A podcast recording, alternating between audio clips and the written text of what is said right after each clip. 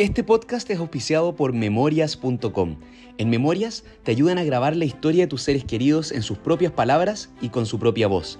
Imagínate capturar esos consejos e historias de tu papá, tu abuelita regalona o ese profesor que te cambió la vida. Memorias te pide las distintas preguntas e historias que quieres que recopilen y ellos coordinan una entrevista con esta persona, sea presencial o online. Luego van haciendo las preguntas, las editan y todos estos audios se suben en un perfil privado para que lo puedas ver tú, esa persona y los seres queridos, así manteniendo estos aprendizajes e historias para siempre. memoriascondoblo.com Bienvenidas y bienvenidos todos a un nuevo capítulo de Memorias, el podcast de Universum. Soy Nacho Navarrete y hoy día abrimos el año 2024, primera entrevista. Hoy día este primer capítulo quise que fuera distinto, que fuera especial. Quería traer a alguien cercano, alguien que conozco hace muchos años, creo que son 20 años ya. Es uno de mis mejores amigos, es una inspiración mía artística, por algo es mi amigo. En este primer capítulo estamos grabando online, no desde nuestro estudio, porque es desde Berlín, Alemania, hasta Santiago de Chile. Les presento a Rafa Silva. Él es un DJ y productor musical radicado en Berlín, es compositor, estudió ingeniería comercial y como les dije, uno de mis mejores amigos y la única persona en mi vida que he casado dos veces, pero por suerte con la misma mujer, que también es una gran amiga mía. Eh, todas estas cosas, esta originalidad, esta mezcla rara del camino, lo he podido vivir en primera persona. Eh, he, sido testigo de todo lo que vivió, pero nunca le he preguntado cómo lo vivió. Así que hoy día voy a, es muy emocional esto para mí y lo voy a compartir con ustedes. Así que antes de darle la bienvenida y saludarlo, como siempre, Rafa, la gracia de este podcast es que cada entrevista tiene una estructura según quién es el invitado. Nunca hay una estructura igual y tiene que ver algo con los gustos o a lo que se dedica la persona. Así que la estructura de tu entrevista va a ser las secciones de una canción de música electrónica. Vamos a dividirlo en tres partes. Pero la primera pregunta es, ¿cómo estás? Wow, tremenda intro te pasaste. Yo genial, todo bien aquí en Berlín, dándole con todo como siempre. Partimos, la primera parte, vamos con la intro de, esta canción de, tu vida. ¿Cuál es tu primer recuerdo de música? Yo creo que mi primer recuerdo de música eh, está ligado más a mi papá. Eh, curiosamente no tiene nada que ver como con el mundo de las artes, pero sí tenía un gusto musical desde la Celine Dion, por ejemplo, hasta Led Zeppelin. O sea, yo, mi viejo es muy, muy fanático hasta el día de hoy de Led Zeppelin, algo que me llama mucho la atención porque no, no sé, no lo veo así, pero, pero siempre hubo eso con los Beatles entre medio, yo creo que por ahí va, discos de mis viejos como sonando en el living y como esta música sonando en, en repeat, un poco el soundtrack de la infancia, eh, si lo quieres ver así. ¿Y cuál fue el primer concierto de tu vida? Tiene que haber sido algo como en la época del colegio, en estos como festivales que habían, pero, pero tal vez como uno de los más impresionantes que me acuerdo, yo creo, o quizá me estoy adelantando, pero yo creo que fue, fue justamente con mi papá cuando fuimos a ver a Paul McCartney una de las primeras veces que vino en Chile, si no fue la primera vez. Y ahí tenéis todo ese cruce como generacional de él, de su música, de su juventud, me imagino, ¿cachai? Y, yo ya más, otra generación también como unido por este, como hilo inmortal que tienen algunas cosas en el, del arte, sobre todo para mí la música, y, y, eso lo tengo así, pero grabado, grabado, grabado en mi cabeza. O sea, eso es algo que no me lo quita nadie, seguro. ¿En qué se podría notar, así, en qué escena de tu infancia se podría notar así como, ah, mira, es obvio que va a terminar en Berlín haciendo música electrónica? Como en qué acción, en qué... yo, creo que yo creo que hasta es muy... yo creo que no hay... No, no lo veo muy trazable y yo creo que también ha sido una sorpresa para mí. Eh, te diría que muy de chico no tenía mucha conexión musical en, en cuanto como a la parte de, de, tocar algo, instrumento, tal vez en el colegio habían cosas, pero, pero vino a mí todo me ha pasado un poco más como, como quien dijera, como si hubiese una edad para las cosas, eh, a mí siempre me vienen las cosas después. o sea, me mudé muy, me mudé ya sobre los 30 a Berlín, cosa que hace la gente, no sé, saliendo de la uni o como después de los primeros años de trabajo obviamente para mí no hay un, no hay un horizonte como temporal, va más, más que nada como por lo que yo siento de impulso así interno, como de fuego, de lo que me quema, voy ahí. Y, mm, te diría que cuando chico no hubo tanto eso, fue más en la adolescencia, cuando partí, que en las clases de música que había, eh, había un grupo bien, eh, bien grande de gente muy ligado como a música, y había, se compartía mucha música, éramos varios bateristas en ese entonces, así fue como yo partí inicialmente en la música. Y mm, te diría que se fue dando, se fue como desenrollando. Después ya me fui enterando, por ejemplo, que, no sé, en este caso, un bisabuelo mío era un tipo que hablaba alemán, cosa que tuve que aprender en los últimos tres años, y tocaba piano. Y de ahí vais viendo que existe como un hilo así medio astral, ligado quizá como a antepasados familiares, que empiezan a tener, o sea, te dan el sentido de por qué vibráis tan fuerte con algo en particular ambiente mío como la música. Es más por ahí donde creo que viene todo eso. ¿Y, qué palabra ocuparías para describirte cuando niño o adolescente? Como, ¿cuál, es como esa línea común de personalidad? Hmm, una palabra, un concepto, no sé, yo creo que siempre hubo mucha curiosidad. Ya. En muchas cosas y mm, yo creo que también se dio por cómo se dio como el, el, entorno familiar. Mis viejos se separaron cuando nosotros todavía éramos chicos. Y eso te marca. Y mm, no te digo que sea peor ni mejor, sino que simplemente como uno empieza a crecer de más chico, en mi caso, como mirando el mundo de otra manera. Con otras sensibilidades, seguramente. Y eso de alguna manera eh, te marca. O sea, es el background con el que tú venís y y para mí siempre fue eso. Yo no, sé si necesariamente eso marcó un hito, pero recuerdo muy de chico haber tenido como mucha sensibilidad en muchas cosas, cuando veía películas, como me emocionaban muchas cosas, o sea, me hacen eh, vibrar o, para bien o para mal, o sea, como fuerte en todos los sentidos, eh, cosas que de repente a la gente no le llama mucho la atención. Y yo creo que eso viene de ahí. Recuerdo haber tenido como ese, no sé si hipersensibilidad es la palabra, pero pero esa sensación de poder como sentir un poco más allá, hasta el día de hoy. Perfecto. Qué bonito. Y, y si, es que, si es que pudieras volver en el tiempo así y ver a ese niño, ¿le pasarías la música antes todavía? ¿O la música apareció en el momento justo? Yo creo, ya es un tema más de filosofía de vida, yo creería, casi como casi como de religión, pero yo creo que cada uno tiene sus cartas tiradas y, y si está en tus cartas va a venir cuando tenga que venir. O sea, a mí se me han dado, como te digo, como las cosas quizá como no como, como de repente se da, que no sé, la gente que hace música parte muy chico y porque la familia estaba metida o algo así, lo mío no fue así, fue más un autodescubrimiento por cosas como colaterales tal vez. Y, he, armado de alguna manera como, si quieres llamarlo, como mi propio legado, y eso se ha ido dando, eh, yo avanzando un poco a ciega.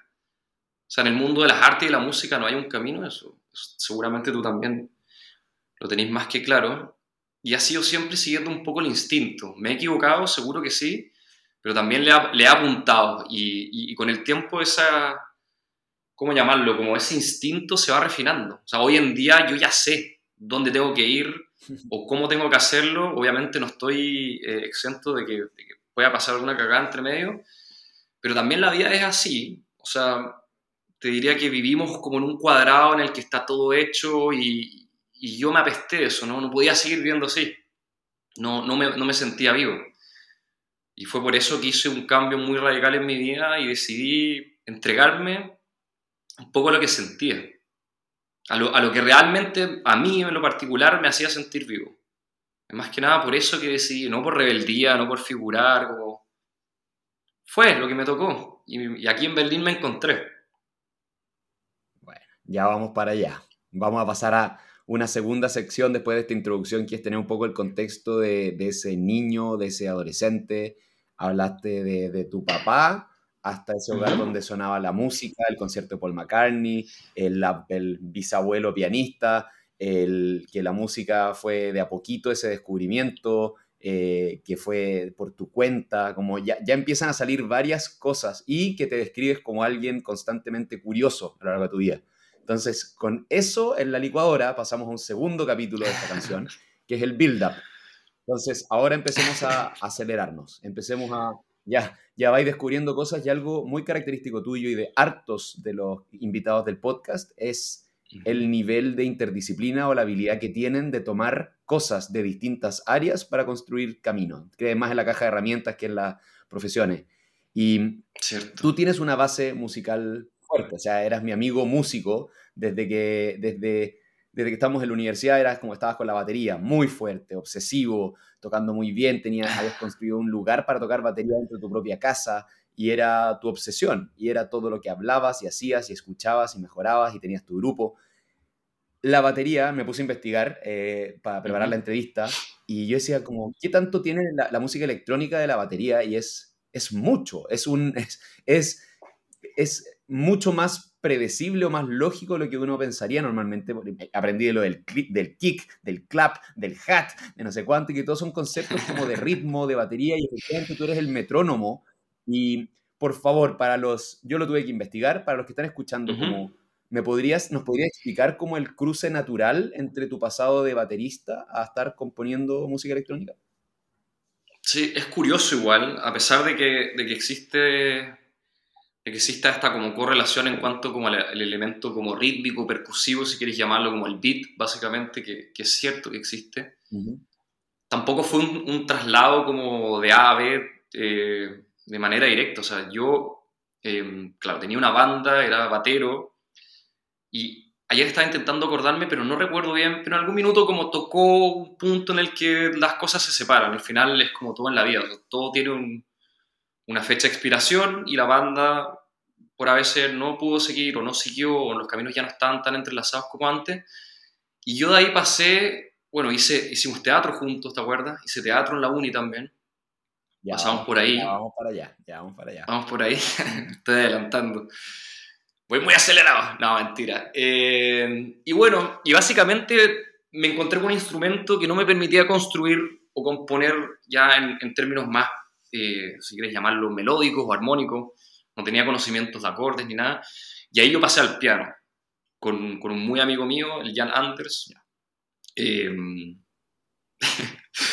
que me empezó a hacer clases por un, por un trato que hicimos ahí, eh, que no era de plata, que era lo más divertido. Y, mm, y así fue como di mis primeros pasos, como entendiendo leer pentagramas, o entender un poco como de armonía, de, todo lo que rueda como la teoría musical. Y, y, graciosamente... O, ¿Qué te acuerdas de Ahí solamente una, una, pequeña introducción. ¿Qué recuerdas? Sí, dale. Sentir, ¿cómo era tu, cómo, ¿Cómo estabas en ese momento de empezar a descubrir la música, a, leer ese idioma, a tocar piano? Como, ¿Cuál era tu estado? Como, ¿Cómo te describirías? Em, yo no, claro, o sea, para mí siempre ha sido la música como una obsesión, ha sido una cuestión muy difícil de controlar en el buen sentido, o sea, literalmente eh, es, es, una, es, una, adicción muy fuerte que hoy día ya está ligada a mí, o sea, es parte de mi vida y es algo que pase lo que pase, como no, no lo voy a dejar. No, no tiene por qué ser, ser eh, en estricto rigor mi profesión y lo que me debe comer, pero es algo que ya es parte de mí. Y te diría que, claro, a empezar a descubrir un mundo totalmente nuevo, porque no es algo que en, lo que uno nace o lo que tiene conocimiento, por lo menos en mi caso, como educación musical, no, no tuve antes. Entonces fue abrir un universo que me, me, trajo hasta acá. O sea, fue la primera página de la intro de un libro que se sigue escribiendo de alguna manera.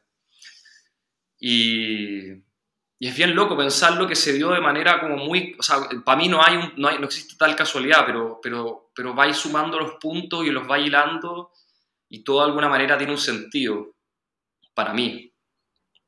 O sea, no, no, hubo equivocación en hacer esas cosas, aventurarse, agarrar un instrumento que nunca había tocado en mi vida, vamos, dale, haciendo clases de una manera muy poco ortodoxa, pero muy efectiva, porque era la forma en la que lo hacíamos.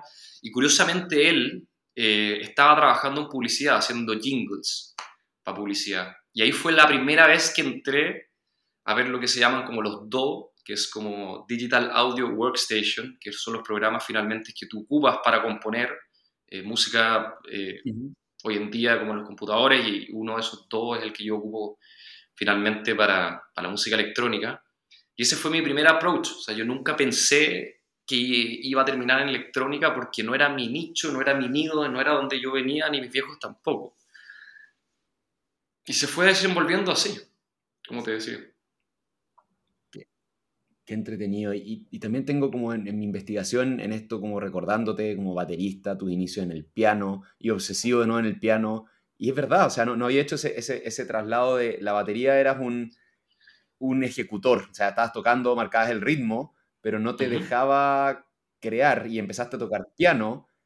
Y claro, amor por el instrumento, pero también era, era ese, ese, un vehículo para componer, que componer te dejaba sonar de distintas formas, como este one-man band que podías llegar a ser, para, porque en esa obsesión es difícil seguir el ritmo de, de, que todos puedan estar creando a la par contigo.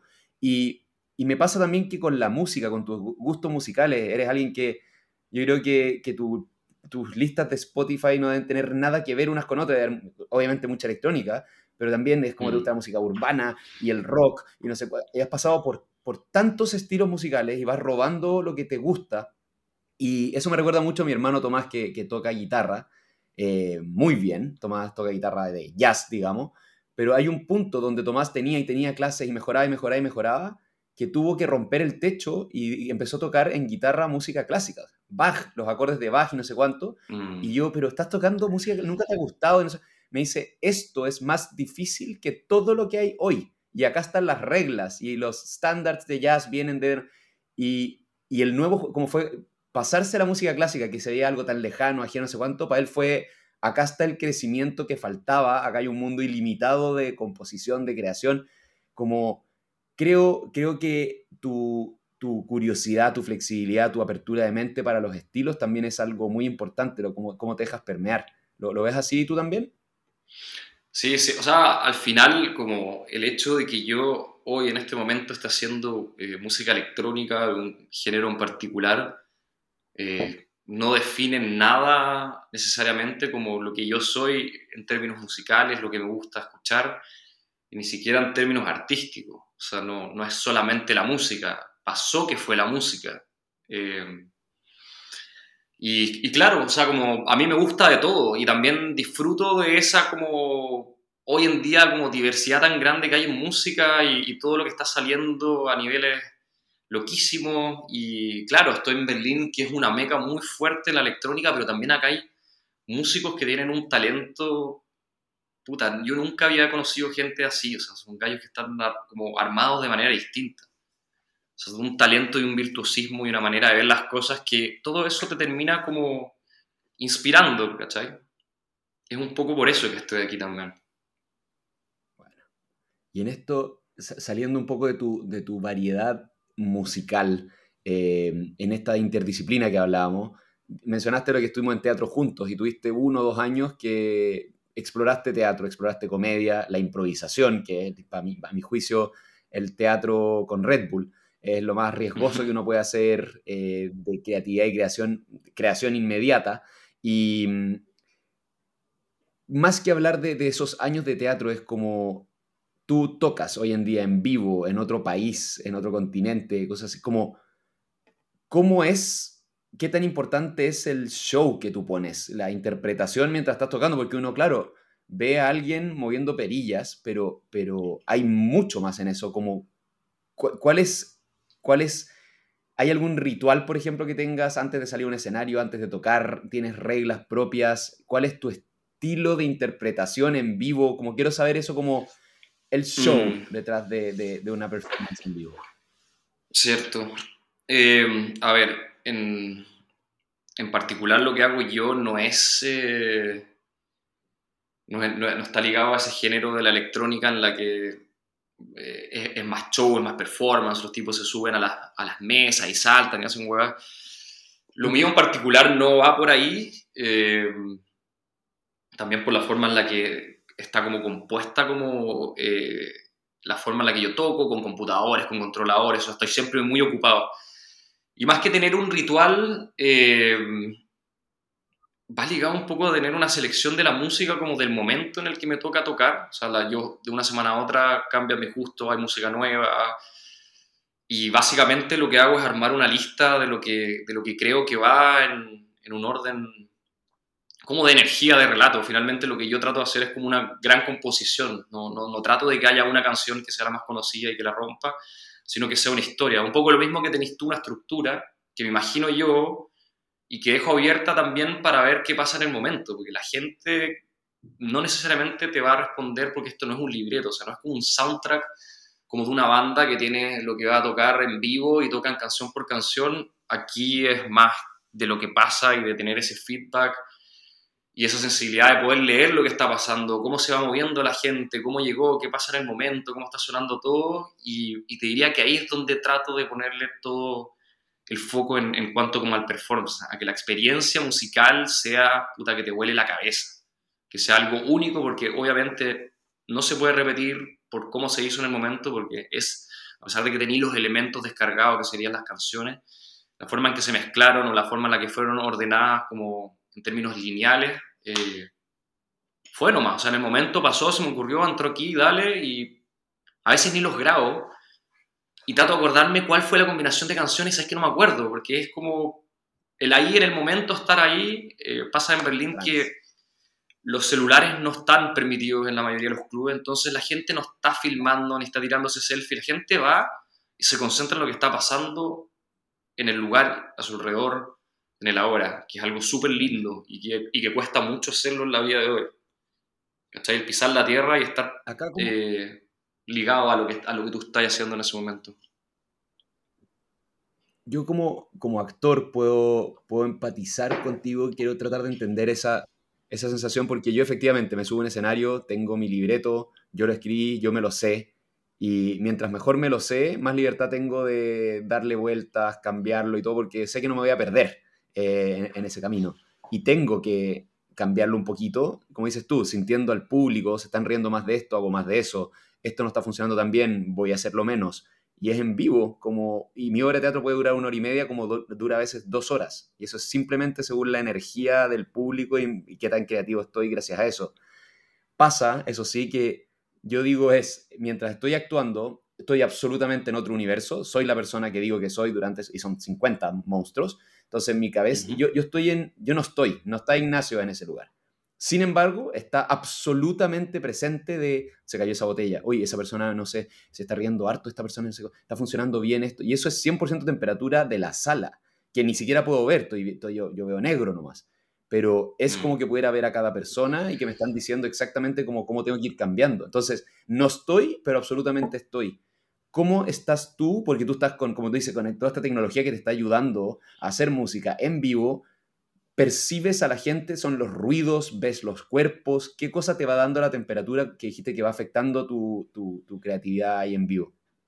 Sí, yo creo que es algo, o sea, es todo en realidad. O sea, tenéis, tenéis por ejemplo, las luces que, que están haciendo un rol de alguna manera como en sincronía con la música.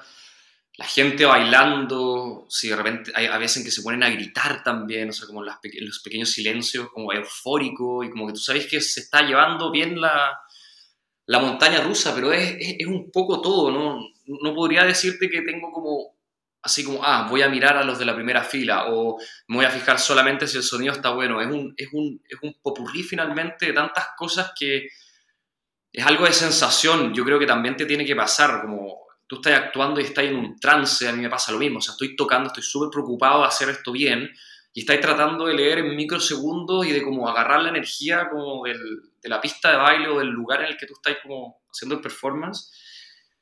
Y es así, y a veces uno lo lee bien y a veces uno lo lee mal, ¿cachai? O sea, eso es muy humano y eso es muy cierto, o sea, no todos los shows son un bombazo.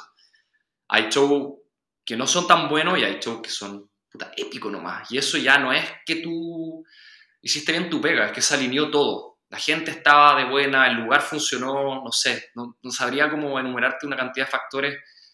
Las cosas confluyen nomás y es así, y funciona así también en la vida. O sea, no tiene nada distinto, ni especial, ni diferente que, que en la vida normal. O sea, es, lo más puro que hay. Gente ahí, momento, ahora, intenciones de pasarlo bien, de generar como una comunión y simplemente como tener ese espacio en en la vida que, que cada vez gira más rápido. Genial. Eso se Ahora quiero, quiero, estudiaste ingeniería comercial y no quiero que hablemos sobre el estudiar ingeniería comercial, quiero que hablemos de un concepto dentro de la ingeniería comercial que es el costo-oportunidad y todas estas cosas, como el análisis que tuviste que hacer de seguir un camino no tradicional de, vida.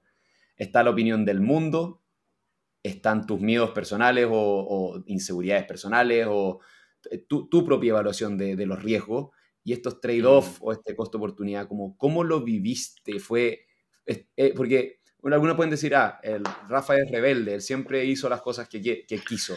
Eh, otros van a decir, no, no, pero él estudió esto y sin embargo siempre en paralelo estaba sembrando tal como, como cómo viviste el, el, este ownership, llegar a decir, ya, voy a hacer un camino, voy a salir de la, de la pista normal y voy a pasar a un camino más loco. Eh, ¿Cómo lo viviste? Mira, te diría que en ese caso, si fuese como por trade-off o por, corta oportunidad, que en realidad es corta oportunidad del tiempo, invertirlo en una, en una carrera musical versus haberlo invertido en una carrera más tradicional, puta, ahí te diría que soy el peor economista o el peor ingeniero, porque en realidad eh, no tiene mucho sentido lo que estoy haciendo. Hasta el día de hoy no lo sé, lo persigo porque sé que por ahí va.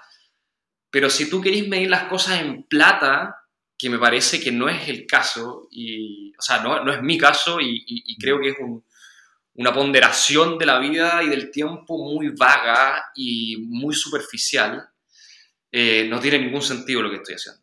Porque, porque me cambié hace tres años, 33 tenía cuando me vine a Berlín, y me cambié a seguir haciendo música en un país que no es el mío, donde no tenía contacto, y que la lógica hubiese sido como búscate una buena empresa acá y trabaja en eso y gánate la vida y y no es lo que estoy haciendo.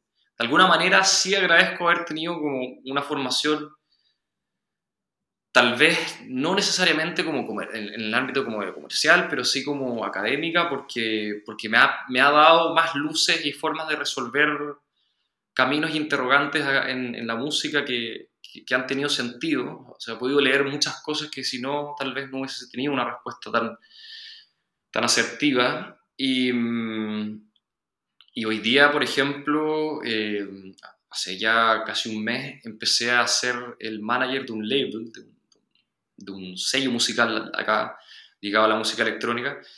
Y claramente las funciones que yo cumplo, por un lado, van por, por, la trayectoria musical y porque entiendo el medio y entiendo cómo funciona, pero también hay una formación, qué sé yo, administrativa o algo por ahí que, que me ayudó a poder subir al caballo rápidamente y entender cómo, por dónde llevar este sello a los objetivos que ellos se plantean para este año o, para los próximos años. Bueno. Es muy interdisciplinario, o sea, ha hecho un montón de cosas, pero siempre basado en interés, no en, no en plata, porque, porque, no sé, o sea, para mí no lo es. Eh, yo creo que obviamente uno necesita una cantidad de dinero X para poder sustentar una vida que te acomode, pero también en ese camino aprendí a sacarme un montón de, mochilas y cosas que uno cree que, que te hacen feliz. El tener, el, te estoy hablando en, en, términos materiales, el tener un departamento, el tener un auto, el tener ropa o una bicicleta. Yo creo que hay cosas que sí te ayudan a, ser feliz, pero, pero hay cosas que, o sea, la felicidad la vas a encontrar siempre adentro la puedes tapar o de alguna manera como adornar con cosas materiales, pero la única forma de ser feliz es cuando perseguís lo tuyo y te entregáis y te dejáis quemar, o sea, como lo que sea. Para mí es como, ya me tiré por este refalín y quiero ver hasta dónde llego. Y en ese, em, en ese camino, en ese trayecto, puta, me he topado con la gente más maravillosa y he tenido unas experiencias que es imposible que hubiera vivido si hubiese seguido como un camino predictado, predeterminado o, un poco maqueteado. No tengo nada en contra de la gente que lo ha hecho y que, encuentra su felicidad ahí y que tal vez tiene como otras inquietudes, pero para mí no lo fue, nunca. Esa, es la, esa es la, verdad. ¿Qué, ¿Qué sientes de estar en este minuto allá? Yo creo que más que sentir, fue algo que discutí hace, no sé, el año pasado ya. Siempre me preguntaban cuándo voy a volver, como, como que, ¿qué, cuáles son mis planes un poco. Yo me vine Yo me vine en la pandemia. Yo me vine en la mitad de la pandemia a Berlín. O sea, hoy día mirando atrás fue una cuestión que no tenía ni pies ni cabeza. Yo no sé cómo mi familia, de alguna manera, como, bueno, no me amarró una cama. Me dijo, eso es una estupidez. Pero lo sentía tan fuerte, tan fuerte, que, que me dejé ir y dije, bueno, no pasa nada. O sea, como de alguna manera, si no corrís riesgos, no, no vayas a descubrir nunca si realmente las cosas son como tú esperas o, como, o como tú quieres. Y, y, en mi caso, como me adapté nomás cuando me vine. Y, y fue difícil, fue súper difícil porque fueron casi dos años de pandemia en un país en el que yo no tenía mucha gente, no hablaba el idioma, la cultura, hay un gran shock cultural, obviamente, a pesar de que sea Berlín, que, también tiene, es muy multicultural, pero eso es otro tema. Y, la verdad, o siéndome muy sincero, como siendo sincero conmigo mismo, te diría que después de todos esos años en los que también estuvimos muy juntos como amigos y, tú conoces gran parte del, camino, el único lugar en el que me pude encontrar y estar en paz conmigo mismo fue acá. Hoy recién, 36 años. Ah. Sí. ¿En qué te pareces a Berlín?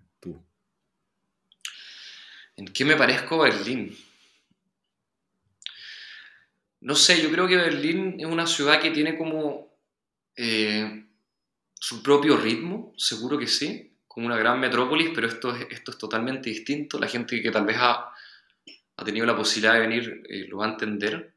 Y yo creo que es un poco eso. Berlín acá pasa de que no, como que los tiempos para cumplir cosas no existen. O sea, acá hay gente muy joven porque es una, una ciudad como culturalmente con fiesta y con un montón de cosas que atrae gente. Hay universidades, pero también hay gente que tiene, no sé, 60, 70 años. Y gente que, que simplemente no se, no se halló, no se encontró en ningún otro lugar salvo que acá, en un lugar donde realmente tú puedes ser y nadie te va a decir nada, te puedes vestir como queráis. Eh, hay infinidad de pensamientos, de forma de ser y nadie anda pendiente de, cosas superfluas. La gente realmente, acá las amistades se generan en base como a lo que tú eres y lo que tú haces, no en base a, tal vez lo que estudiaste o qué sé yo, como cosas sin sentido o más superfluas que de repente en otros lugares como en Chile sí marcan una pauta en, en, en las relaciones interpersonales. Hoy eres creador e intérprete y me quiero quedar un poco en la parte de la creación, del proceso creativo, porque hemos tenido a la Jaira Jordán como creadora, a Miriam Hernández, a, varios exponentes artísticos. Y me encanta saber del proceso, porque yo tengo el mío. Eh, ya hemos hablado de cosas chicas, esto de cómo tener las bases, como hay reglas dentro de las cuales te, te permiten ser más creativo. ¿Cómo, ¿Cómo creas? ¿Dónde salen tus mejores ideas? ¿Qué condiciones hay para empezar a componer en ti? ¿Es en cierto lugar? ¿Es a cierta hora? Em, ¿hay, alguna cosa estandarizada dentro de tu proceso creativo? Yo te diría que últimamente ya no. Tal vez en un principio había un método, una metodología, pero cuando me empezó a llevar a los mismos resultados, eh, me aburrí porque básicamente lo que quería era seguir como, qué sé yo, ampliando eh, o, explorando otras cosas. O sea, la música para mí es eso, es como el lugar en el, es mi laboratorio donde yo me siento y, me miro un espejo y, digo quién soy, como qué pieza dentro de este puzzle de que es la vida eh, juego yo. Y, mm, y así un poco así, es por eso que me da o sea, por eso es tan adictivo como el poder como hacerse un psicoanálisis a uno mismo y ver y, no hay regla. Eh, es algo súper puro. Y, y, en términos de proceso creativo ya no, ya no tengo horas de, de trabajo. Eh, últimamente he tratado de buscar como inspiración ya fuera de la música, tal vez en los libros, que fue algo que muy fuerte tuve más de chico y lo dejé Después empecé a leer pequeños cuentos o poemas, pero como que no había tiempo. Mi, tiempo era escuchar música o, o, tener ese espacio, ese paréntesis como un poco para seguir como metiéndome en mi disciplina. Y hoy en día ya no. Ya busco inspiración en otras cosas, incluso en la gente también. O sea, como escuchar a alguien, ver lo que hace, cómo lo hace. Un poco lo mismo que tú estabas diciendo al, principio de, del podcast. Eh, la inspiración no tiene una sola fuente. Y de alguna manera cuando siento eso y me contagio, porque eso finalmente es lo que pasa, tú te contagiáis de esa energía, de ese como, no sé, vibración alta de alguien y, una vez que te toca resuena contigo a niveles como internos y ahí de alguna manera se prende la, la antena. O sea, finalmente yo no sé cómo es tu proceso creativo, pero para mí es algo que que lo siento impropio en el sentido que cuando he creado no he sentido que yo he tenido como en la cabeza, como la estructura, simplemente como que me cae un rayo y pasa y trato de pensar como qué pasó y no lo encuentro. Y ahí siento que es algo como finalmente el artista viene a, a materializar cosas que están en, un, en, en, una, no sé si es una nube la palabra, pero en el abstracto.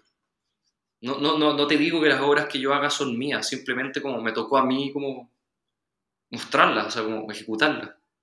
Es cierto, muy así, como muy instrumental, muy medium de algo que no, que no puedo eh, de alguna manera ver, pero sí lo puedo sentir que está ahí.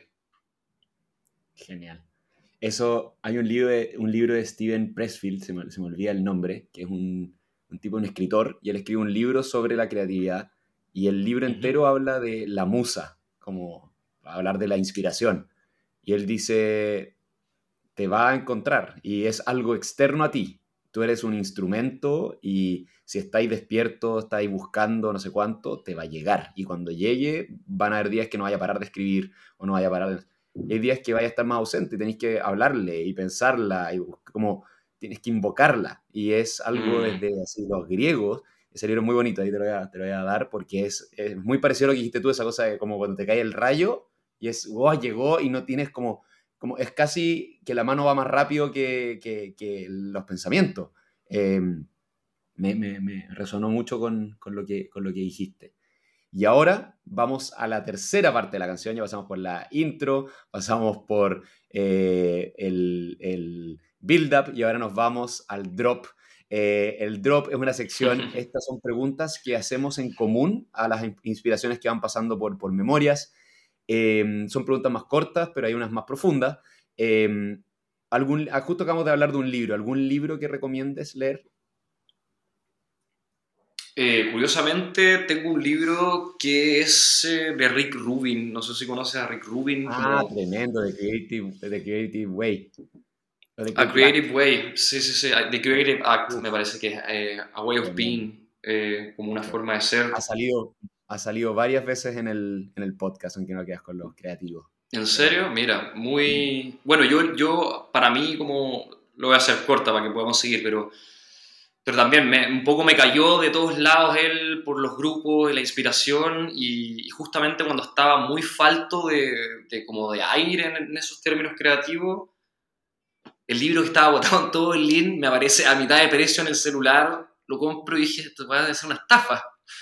a los dos días estaba ahí y es maravilloso, o sea, es, es muy abstracto y, y, de alguna manera es como casi leer un libro como de hoyo si es que tú realmente no conoces como el background, porque el tipo no, no da ejemplos concretos, sino que habla de conceptos o, o, como áreas de interés, creo que me parece que le puso el tipo en vez de capítulo, pero si conoces un poco la vida de este tipo, ya sabes de lo que está hablando y son cosas como, puta, es que no, ahí hay magia, ¿no? O sea, la, ahí está demostrado que existe algo más. O sea, no, sería absurdo decir que no.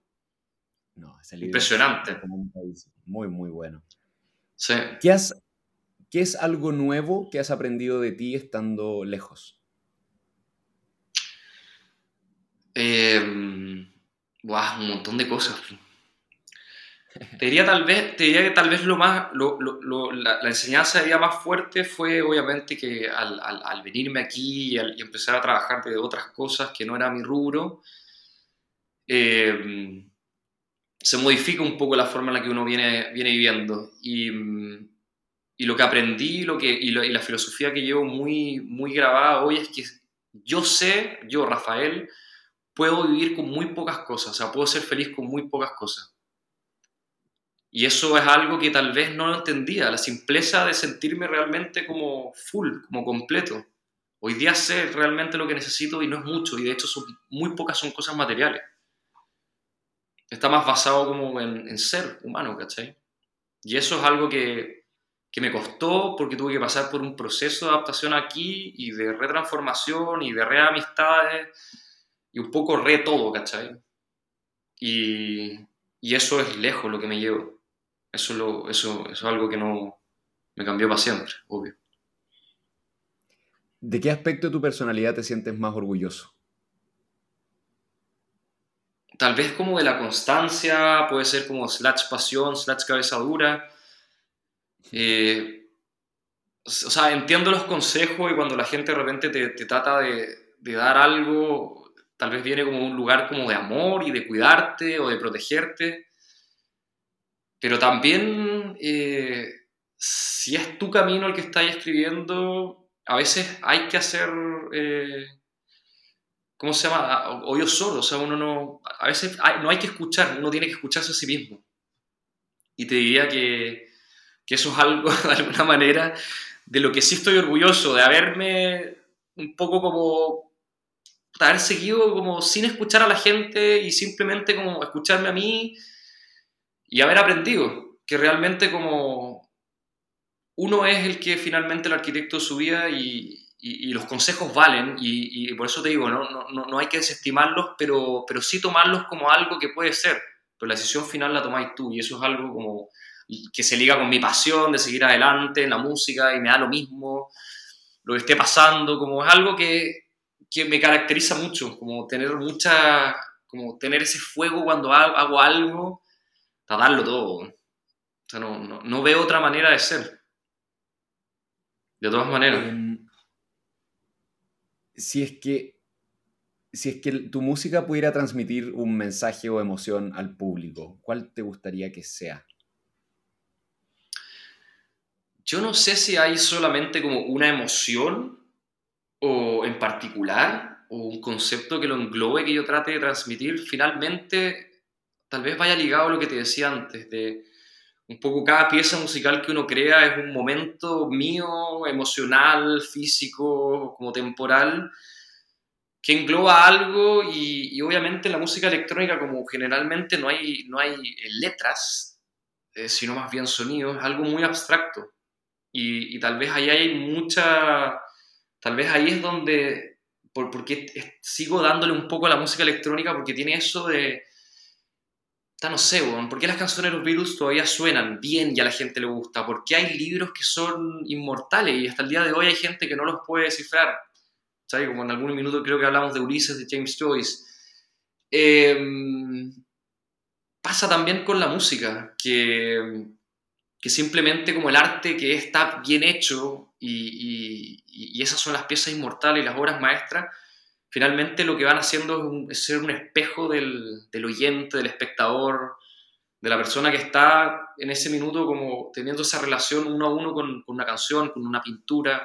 Y te diría que es más eso, como no quiero que la gente diga, ah, él estaba feliz, o oh, él estaba triste, como simplemente quiero como que esa carga emocional y ese como, de alguna manera como, ¿cómo decirlo? Como lo que estaba pasando en ese momento, la gente la pueda captar desde su ángulo y si básicamente tocáis a una persona con eso, ya tocaste a 100 y, y la pega está hecha. No, no, va en números ni en cantidades, va en que realmente lo que tú hagáis eh, finalmente sea compartido, porque al final el arte es para eso, no, no, no es un tema de narcisismo ni mucho menos. Increíble. Y finalmente, debe haber hartas personas en el presente hoy escuchando este capítulo y en el futuro porque iba a quedar esta biografía tuya hasta este punto. Em, y tu historia tiene mucho de esto, de escucharse uno mismo. Y hay personas que dentro suyo deben decir, quiero hacer esto, pero no, no es seguro, o quiero, como, esa gente que no, no, ha tenido todavía esa fortaleza, si pudieras hablarle a esas personas ahora, como, ¿qué les puedes decir desde alguien que ya está viviendo el haberse atrevido a ser auténticamente él? Eh,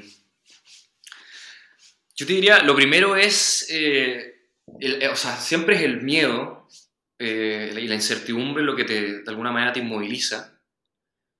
Y, lo que generalmente he visto como gente que tiene un potencial enorme en lo que sea se queda en el camino, porque finalmente que hay como choqueado. Es, difícil porque hoy en día y sobre todo en Chile, como la forma culturalmente en la que vivimos, no te permite tener ese tiempo de ocio, explorar y de tal vez darle como una chance a eso. y que sea algo relevante. O hacer música no es menos que trabajar en un buffet de abogados. Está equivocadísimo. Pero de repente se puede pensar de que es puto un hobby, qué lindo que toques la guitarra y bueno, ¿y qué más? Y te diría que son muchos fantasmas, pero, pero hasta el día de hoy yo también.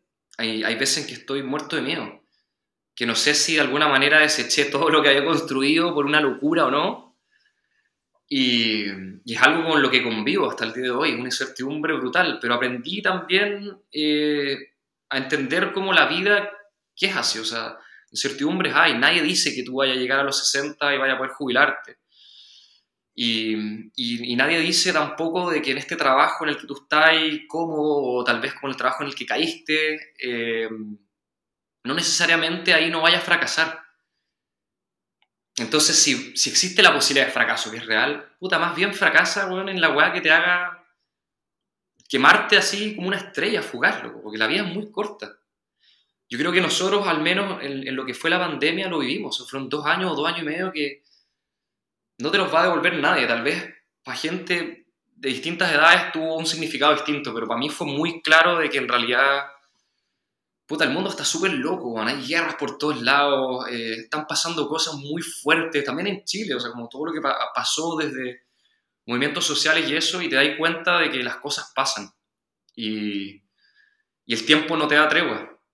El tiempo no lo voy a poder eh, comprar de vuelta. El tiempo es ahora y, y, la verdad es, lo más sano es siempre sincerarse y serse, ser honesto con uno mismo, sea lo que sea, eso no importa, no, hay, no está bien ni mal. Y diría que en base a eso, un poco le vais quitando el peso a la mochila y vais viendo finalmente que, que no es que tú seas raro porque tengáis un gusto en particular o porque simplemente se te haya trazado un camino o la gente esperaba de ti algo. Yo creo que más que nada eh, es muy sano mentalmente el, el darse el tiempo de autoconocerse y, y, saber lo que uno es y qué rol juega como en esta vida acá. Tremenda respuesta. eh, ese fue nuestro viajecito, Rafa, por tu canción. Eh, mira hasta dónde llegamos. Eh, qué bonito eh, dejar estos pensamientos de hoy que van a mutar, que van a crecer, se van a corregir, se van a ampliar en el tiempo. Eh, gracias por la generosidad de compartirlo, de contar de, de, tu vida, tu proceso, las dudas, los aciertos. Eh, es increíble también, a lo, a lo, Rick Rubin también ya estás siendo capaz de hablar arriba del, del oficio. De, no hablaste mm. tanto de, de, de, la composición, de mover la perilla, sino que más bien de de, de crear, de, de, ser auténtico, de ser un vehículo para eh, in, los intereses que tienes. Eso es un aprendizaje gigante, creo, para la gente que está escuchando. Eh, creo que este capítulo va a pegar fuerte como primer capítulo del año a muchas personas que tienen pasiones artísticas o, o no convencionales. Qué, qué, terrible la definición. O sea, yo creo que mm. el humano antes hizo música que cualquier cosa que hoy día se considera convencional. Eh, debería ser al revés pero eres un testimonio de eso, de las personas más auténticas que conozco en mi vida. Muy orgulloso de ser tu amigo. Y si te quieres de, de, eh, despedir del público, el micrófono es tuyo. O sea, primero, primero que todo a ti agradecerte eh, el espacio, considerarme en tu podcast. Eh, ojalá de alguna manera como mi experiencia pueda también como encender una vela en alguien más que, que quizás está un poco en ese, eh, qué sé yo, como en, ese, en, ese, estado en el que no sabe muy bien dónde está o por qué está ahí y qué está haciendo con su vida. Creo que, creo que finalmente eh, es un poco el proceso que también viviste tú, de transformación desde algo más formal hasta tal vez como lo que te hace vibrar. Yo creo que la gente que te conoce a ti te admira mucho porque también hay mucha valentía ahí y, es un proceso que no acaba, pero sí hay una autenticidad que se, que se agradece y, y, la verdad es que si el mundo fuese más auténtico en ese sentido y, y, celebráramos un poco como la diversidad de cómo somos y los gustos y que no seamos todos iguales, puta, este mundo sería increíble. No te digo que no lo sea, pero sería una utopía, ¿cachai? Entonces, mejor. Nada, se, se puede ser mejor y, y la única forma de, de, cambiar las cosas es, es, es uno siendo el primer grano de arena, después que venga la montaña. Pero ojalá con este podcast o con mi experiencia si alguien se siente como, de alguna manera, como tocado en la fibra, hay que darle. O sea, yo con todos los ups and downs, o sea, como arriba y abajo que me han pasado, porque ha sido así, o sea, mi vida dejó de ser plana, mi vida siempre está oscilando, eh, yo no me arrepiento de nada. Y me puedo morir tranquilo. Muchas. O sea, me puedo morir hoy día tranquilo. sí, literal, no le debo nada a nadie. Excelente. Muchas gracias, Rafa, a todas y todos los que escucharon también. Pueden encontrarlo en Instagram. ¿Cuál es tu Instagram, Rafa? ¿It's Rafa Silva? Sí, arroba It's Rafa Silva o también, bueno, Spotify también, donde seguramente estará el podcast. También está Rafa Silva como artista y ahí pueden, qué sé yo, pegarle una escuchada. Vayan a seguirlo ahí, vayan a escucharlo. Ahora que saben quién es la persona detrás de esa música Estuvimos hoy día para el primer capítulo del año con Rafa Silva, DJ y productor musical radicado en Berlín. Nos vemos la próxima semana. Chao, chao. Un abrazo grande. Chao, chao.